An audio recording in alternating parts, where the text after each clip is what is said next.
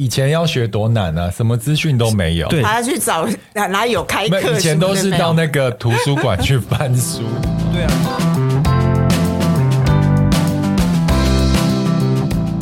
你们累了吗？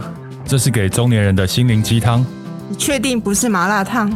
我是威爷，我是向向梅，我是 Ryan，欢迎跟我们一起中场休息，聊聊天再出发，也可以开瓶酒了。嗨，大家好，我是威爷，欢迎收听今天的中场休息不鸡汤。两位介绍一下自己。我是莱恩，我是呛呛梅。我们没有换主持人了，还是一样的班底。哎，怎么了？怎么了？最近 非常的忙碌，心情也微微的 blue。我吗？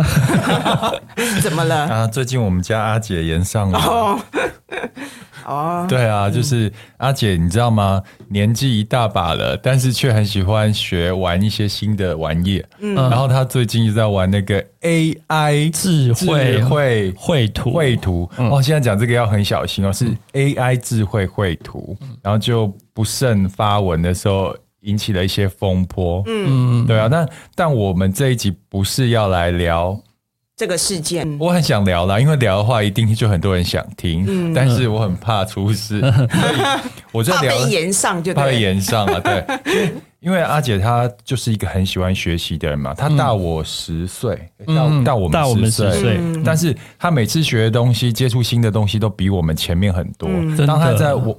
在玩这个 AI 智慧绘图。啊，每次讲这个我都要很小心。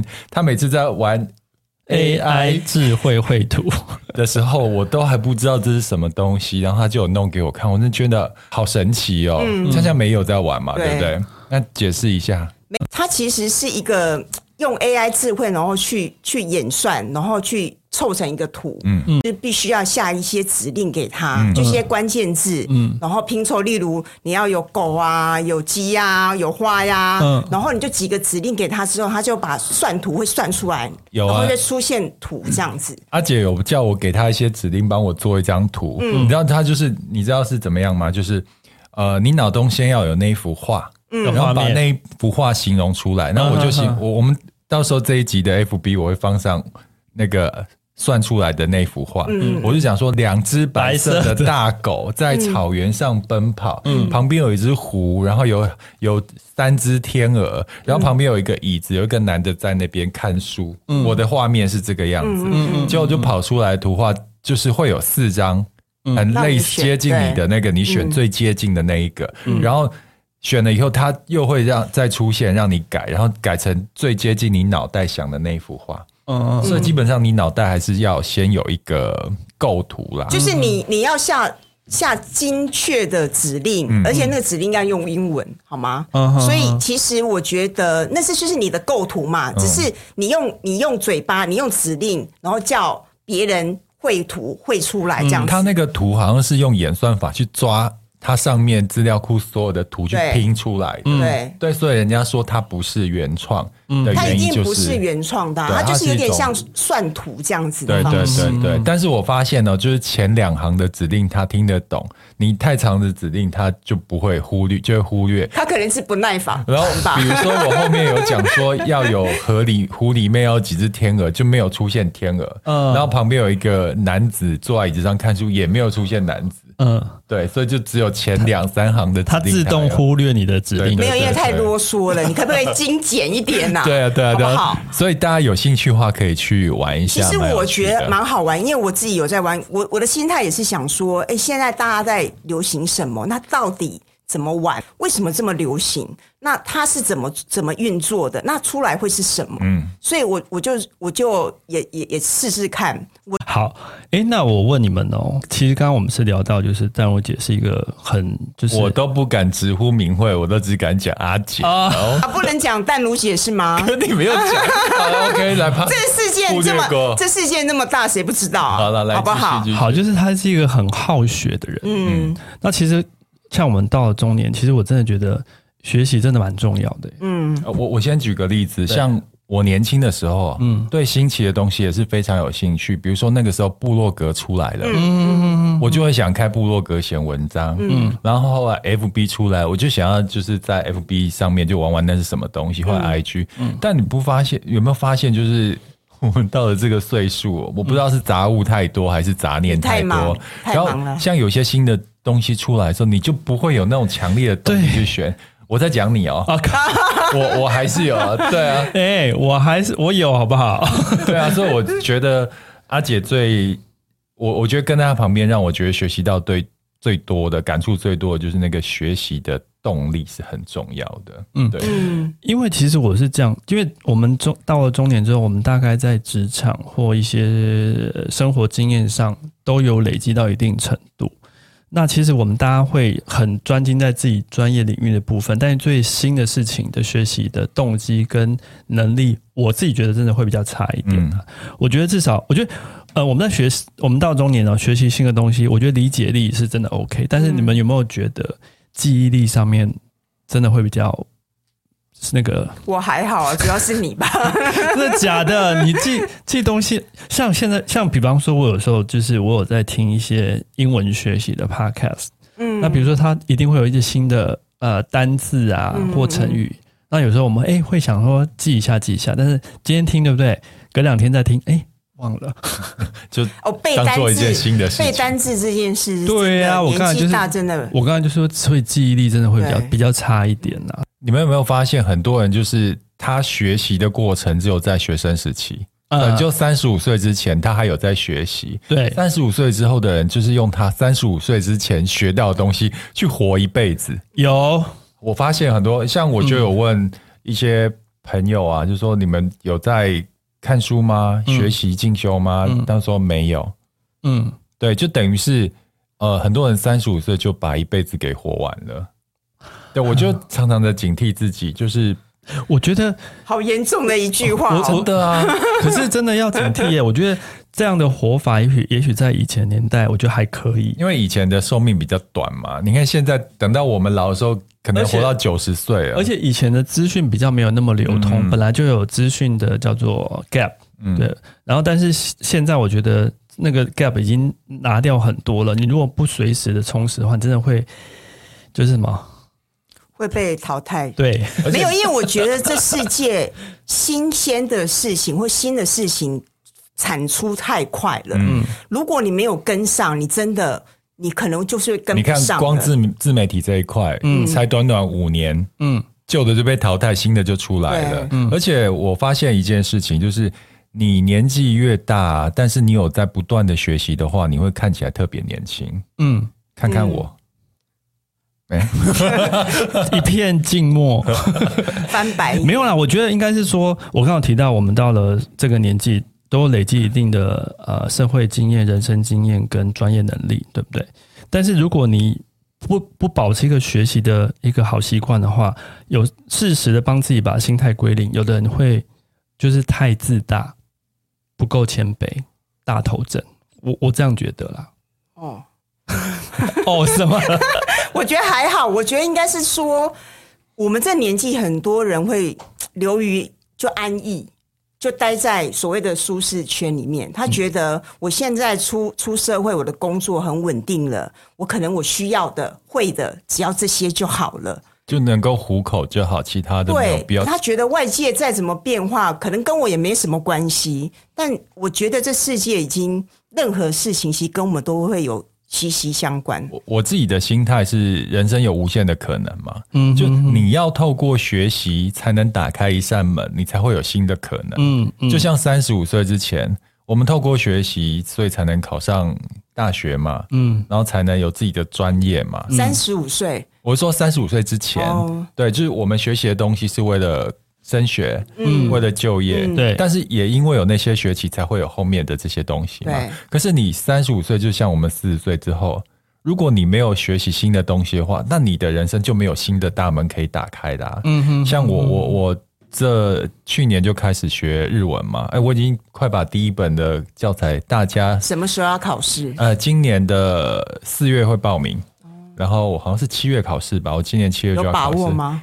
有，昨天。小考才一百分呢。哎呦，对啊，所以你看，就是因为去学了日文，哎，会不会我将来某一扇门被打开了呢？对，对啊，然后再加上我以前像去健身房去练，都是自己乱练，后来找教练之后，哎、嗯，有一个比较系统性的练法，嗯，那现在状态也还不错。那会不会之后我就去参加百人之巅了呢？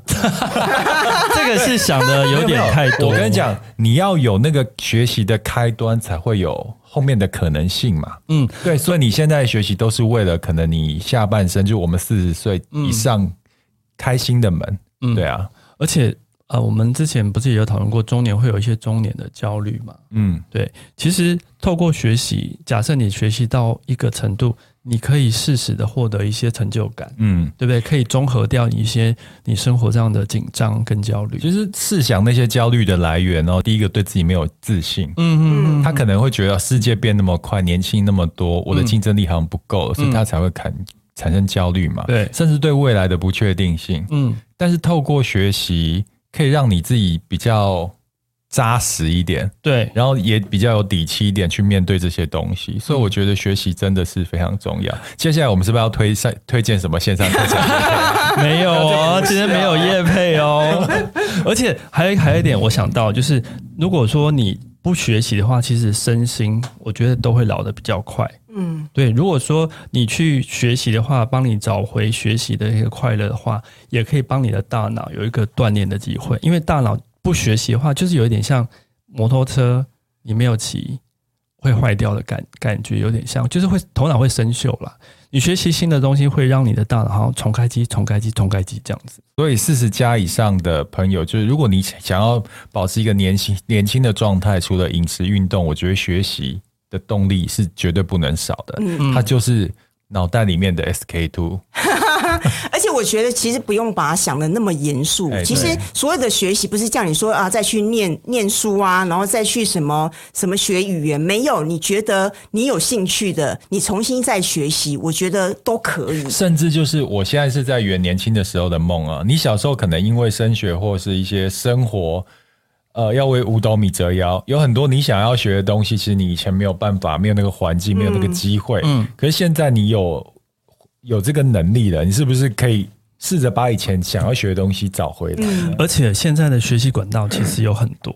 嗯，比方说第一个，以前要学多难啊，什么资讯都没有，对，还要去找哪哪有开课？以前都是到那个图书馆去翻书，你知道？对啊，我刚刚说。跟讲到说学习管道很多，对不对？比方第一个，我们现在最流行的是什么？线上课程。嗯，它的特性就是，哎，不不受时间跟空间的限制，嗯，你随时随地还可以重复，对不对？只是有一个缺点啊，就是你懒的时候，有时候就会很懒。对，你看，比如有十集，你看了第一集，哎。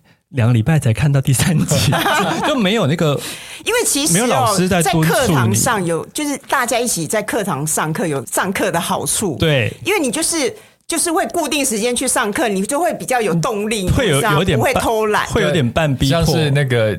健身教练课啊，你想偷懒，教练就会随时赖你说：“哎、欸，你是不是该来上课？”没错，但线上课程就适适合那种需要自律型的人。对，对，但是至少是很方便，对，对不对？大家随时都可以取得。嗯、那第二个是实，就刚刚你讲的实体实体型的课程，嗯，嗯，但是我觉得实体型的课程不会消灭。因为我觉得他还是有他的魅力，比方说你刚才讲的，就是他会敦促你，嗯，他就固定上课时间嘛，固定上课地点，敦促你去上课。嗯。第二个是，其实我觉得我最近也去上实体课，老师现场的魅力还是跟线上不一样。哎，来分享一下，就是你们这几年有上过什么课程吗？就是让自己进修的课程，嗯，来分享一下。因为我已经分享过了嘛，我就是健身课跟日文课。好啊，像我的部分的话，我。比较远一点的话，像其实我住在师大附近，嗯，那其实，在两三年前，就是有一个空档的时间，我有去报师大的英文进修班。你还需要？没有，我就需要，因为我觉得语文这种，你要当教授是不是？我没有那么厉害啦。我觉得语文这种东西，就是要你要语感那种一直在接触，一直在接触，一定要 keep 住了。对，那个熟悉度，对对对。那我那时候就觉得觉得啊，那个因为我报的是一个外国老师，是那去的话就是帅吗？呃，是老先生，人很和蔼啦。对啊，我就是在那个课堂上第一次接到一个接触到一个单词叫 entrepreneur，entrepreneur 就是呃创业者，对啊，创业者，对对对对对，我我在是在那一堂课第一次接到这个单字。对，那我要讲的是，就是我觉得这个很不同，就是说跟你自己在听 podcast 啊，或是 app 或线上教学，就是他真的有一个老师现场点你。然后跟同学互动啊，发表那比较会比较像是你生活上使用了情境的感觉。嗯嗯、那也而且就是刚刚讲的，因为他礼拜六下午几点就固定要上课，还要准时，所以你比较会比较鞭策你准时的去学习，嗯、规律的去学习这样子。那我觉得那次的感觉就不错。嗯、那最近的一次是前两个礼拜，我有去上一个，诶，其实他在线上也有。开课程卖得非常好，叫做超级数字力 MJ 老师的财务报表的课。嗯，很惭愧啊，让我开这个开公司开了十几年，然后其实我我们的财务报表都是就就是有做账公司会帮我们处理嘛。那其实我对于什么资产负债表啊，那么那么现金流量表什么，其实都哦有听过，但是都是不知道。嗯，那这次就是因缘机会之下，我可以去参加他的课。他第一个，他个人的魅力非常的够。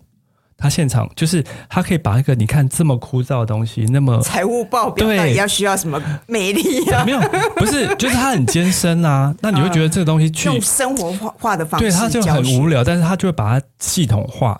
那口就是很口语的白话的方式，让像我并不是财务专专科的，我的学科并不是财务的，嗯嗯就是可以透过一个 weekend 两天的课程，真的有一个很清晰轮廓。那当然，毕竟它还是一个很很深的东西，就是你自己事后还是要去复习或干嘛。那现场我觉得我就获得蛮多，而且还要跟。呃，同组的同学在那边互动啊，嗯嗯，teamwork。虽然这部分我是没有很爱啦，因为毕竟去都是陌生人啊，那你还要一下子就要跟人家，那你交朋友啊？你可不可以 open mind 啊？啊，就有啊，后面后 后面 open 第一天下午就 open 啦，他就一直叫你在那边 teamwork teamwork，你不不 open 也不行啊。嗯，但我意思是说就是。呃，那两天被迫呃被被迫，就是被关在那个哎哪里那边哪里啊？龙潭的一个、嗯、一个 re 这个一个一个休闲中心里面还过夜这样子。那我觉得两天都泡在那里面，就是呃让我获得很多有关财务报表上的资讯。为对于未来不管在呃处理公司的财务报表，或是投资方面啊、呃、看别的公司的财务报表，我个人觉得真的都蛮有帮助的。嗯那所以我觉得这两个学习经验让我觉得有重新回到学校的感觉，因为这东西对我来说是零啊。嗯，那我觉得至少那一天上完之后，我现在从零到一百来说，我应该也有个五十六十了吧？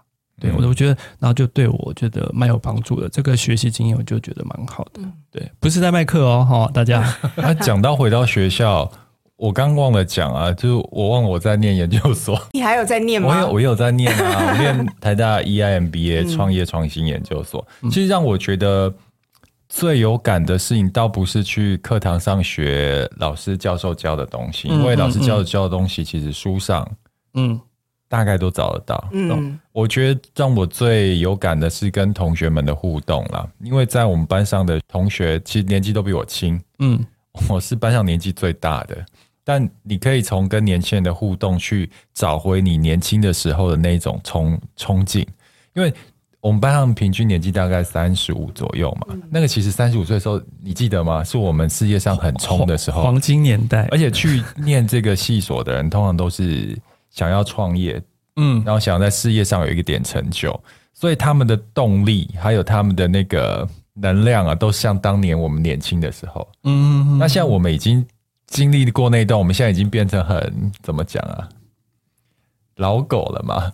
老狗玩不出新 不出新把戏，是不是？所以你就跟这一群很有冲劲人在一起的时候，你就会找回年轻那个我们刚刚创业的那个动力。嗯嗯嗯，对，那感觉是好像在充电的感觉。嗯嗯，我觉得去学校让我得到最大的是那个氛围的感觉。嗯、那呛呛梅，你学习了什么？我之前我之前就是有。有上就是以补习班，就英文补习班啊。嗯，嗯，我最近在找，就就是我朋友在建议，就是线上一对一的。嗯，但其实因为我上过实体的，哦，就是小班比较小班制，我我其实比较喜欢这样子的感觉，因为其实你有同学，然后其实你们可以互相练习，嗯，就是你那个氛围不会像是。在这边一对一，我可以给你一个建议吗？嗯，直接交一个短期的外国男友会更快。可以把它规划在学习清单里面。交过没有用，照样讲中文。因为我之前之前呃讲话不多，没有 没有，因为我之前去上就是英文补习班嘛。那我觉得第一个，我觉得因为有固定时间，而且其实因为它是算时数的，嗯，所以你可以去挑选。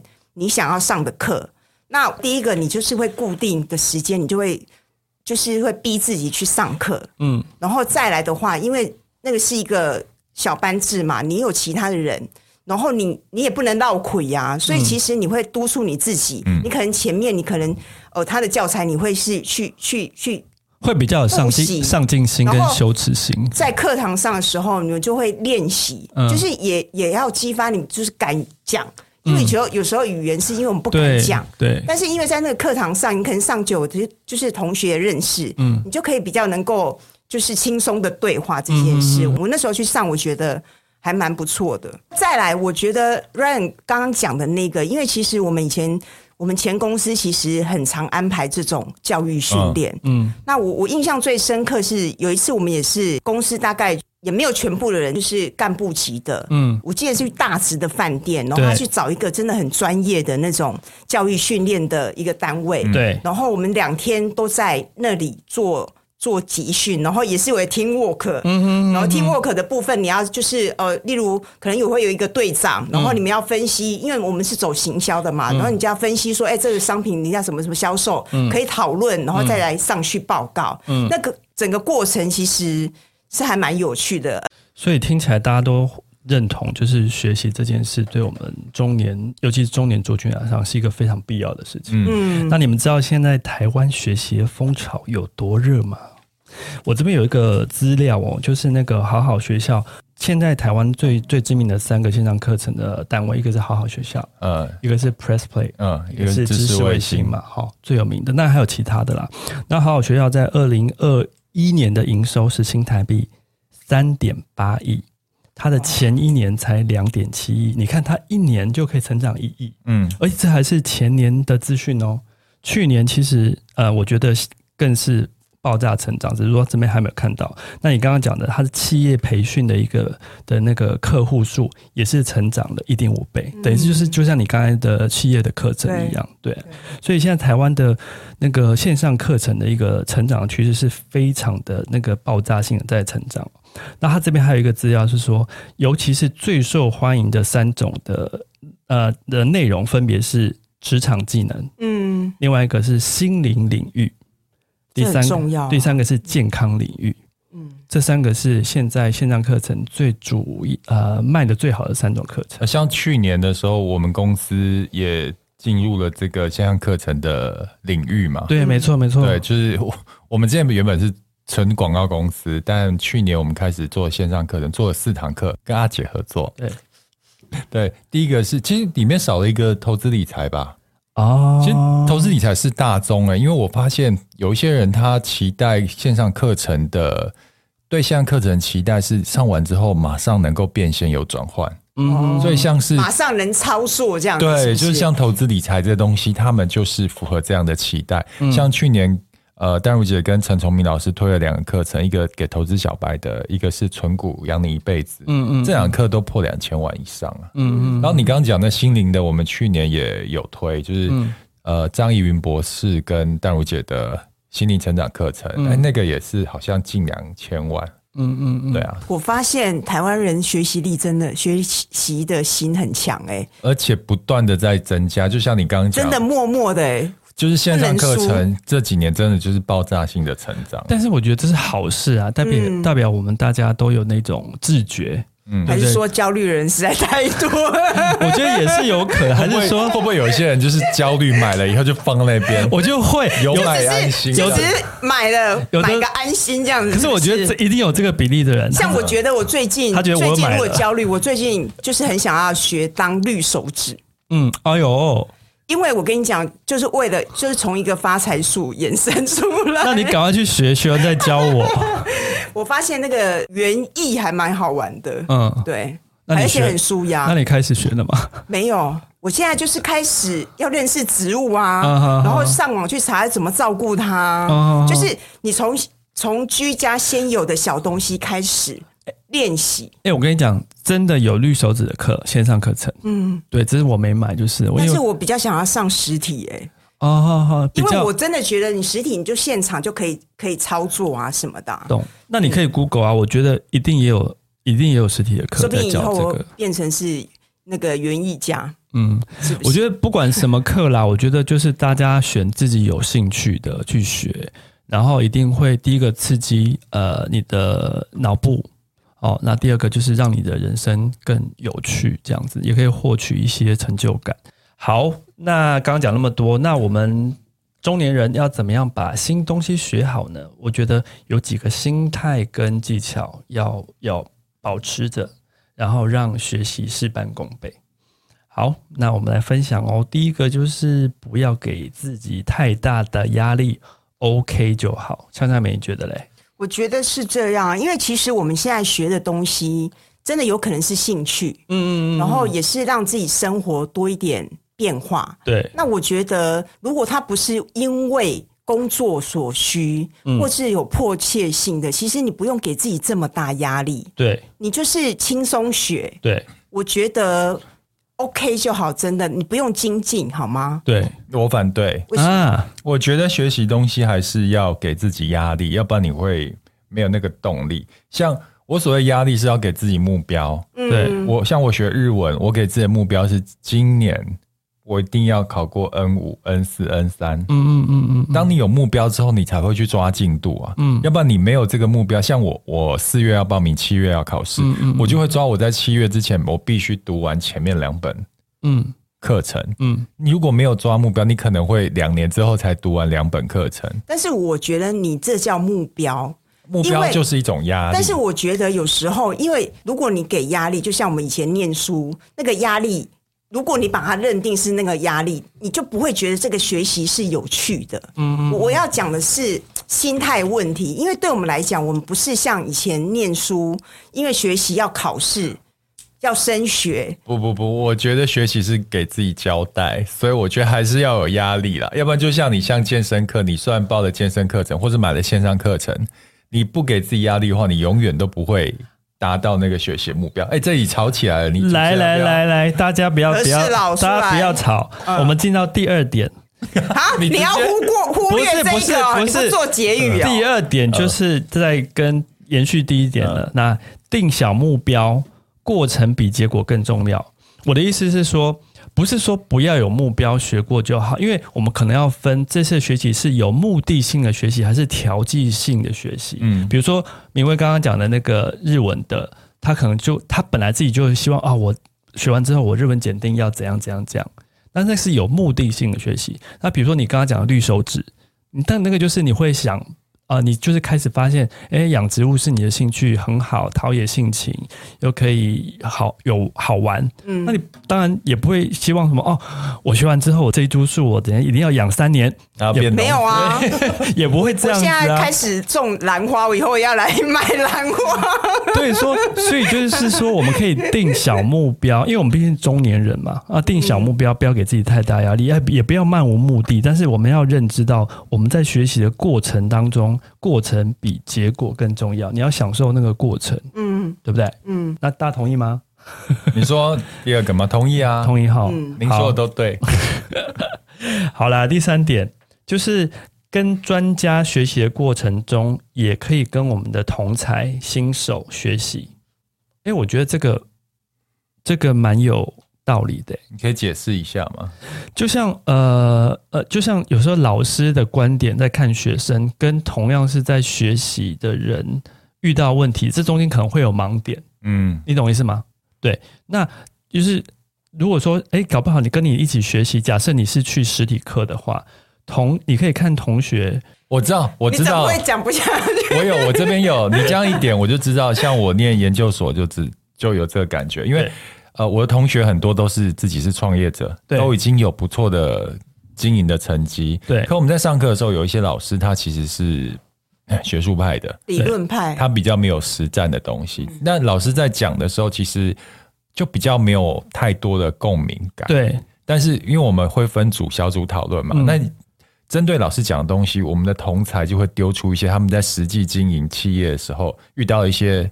状况或是一些案例，对，其实其实，在跟同才交流会有更有共鸣啦。对，因为我们通常在学习，我们会知道我们的盲点在哪，但老师不一定能够知道。嗯，对对对。那在跟老师学习的过程，我们也是可以跟同学做一个学习，这样子。对，而且同学也会把他的经验丢给你。嗯，然后刚好那个经验是现阶段你需要的。嗯嗯嗯，没错。哎，就像我举个例哈，就像我们常常会去看 Facebook。去看 YouTube 一些素人用产品的经验，其实就是那个素人的观点，搞不好素人的需求、素人的问题点、痛点，其实跟我们是一样的。嗯、我觉得这个逻辑是有点相似的。好，那还有一点就是说，在学习的过程呢，毕竟我们是中年人，不要心急。就是我们中年人也许会学的比较慢，但是我们有我们的呃生活经验，其实有时候可能会学的比较深，也不一定。我当然急啊！我剩下的日子没有多久，就我还是会急啦。就是希望，就呃，像这学日文的过程，我发现自己，当然我们的理解力是年纪越大越好，对。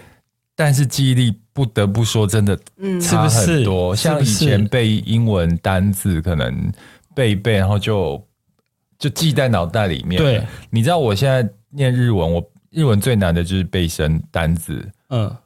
我的单字这样从头来回背了好多次，嗯、还是会落掉，一定会的、啊。对啊，对啊，就觉得、嗯、啊，就是要比以前加倍努力。但你这样子，你心急也没有用啊。我我觉得还是说，学习这件事要快乐学习。如果你心急，你又反而挫折感那么大，其实你反而会。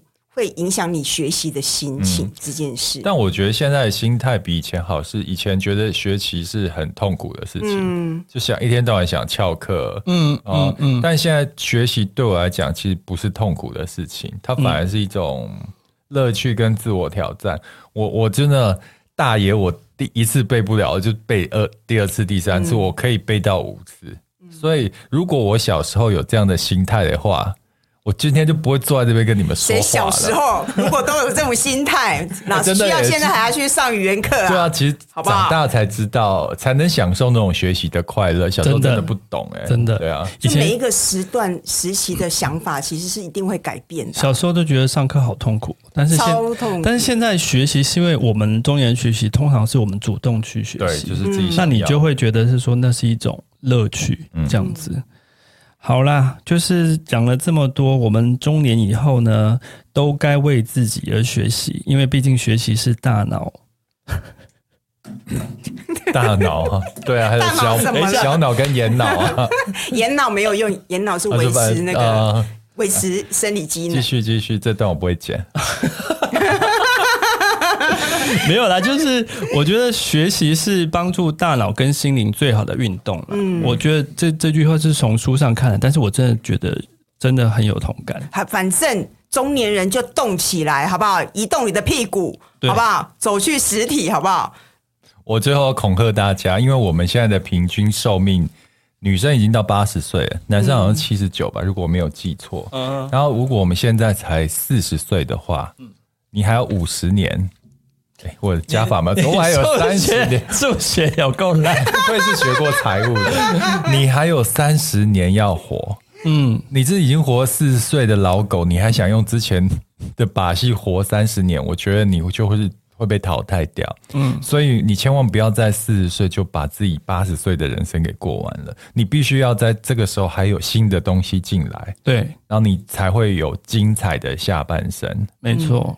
下半生，下半生，生不是生哦。嗯，好，那今天谢谢大家收听，希望能给大家有一些学习的动力。然后现在赶快拿出那个电脑来学，看看有哪些课程可以自己去上的，就不管实体线上都可以啊。对，赶快去报名。OK，好，拜拜。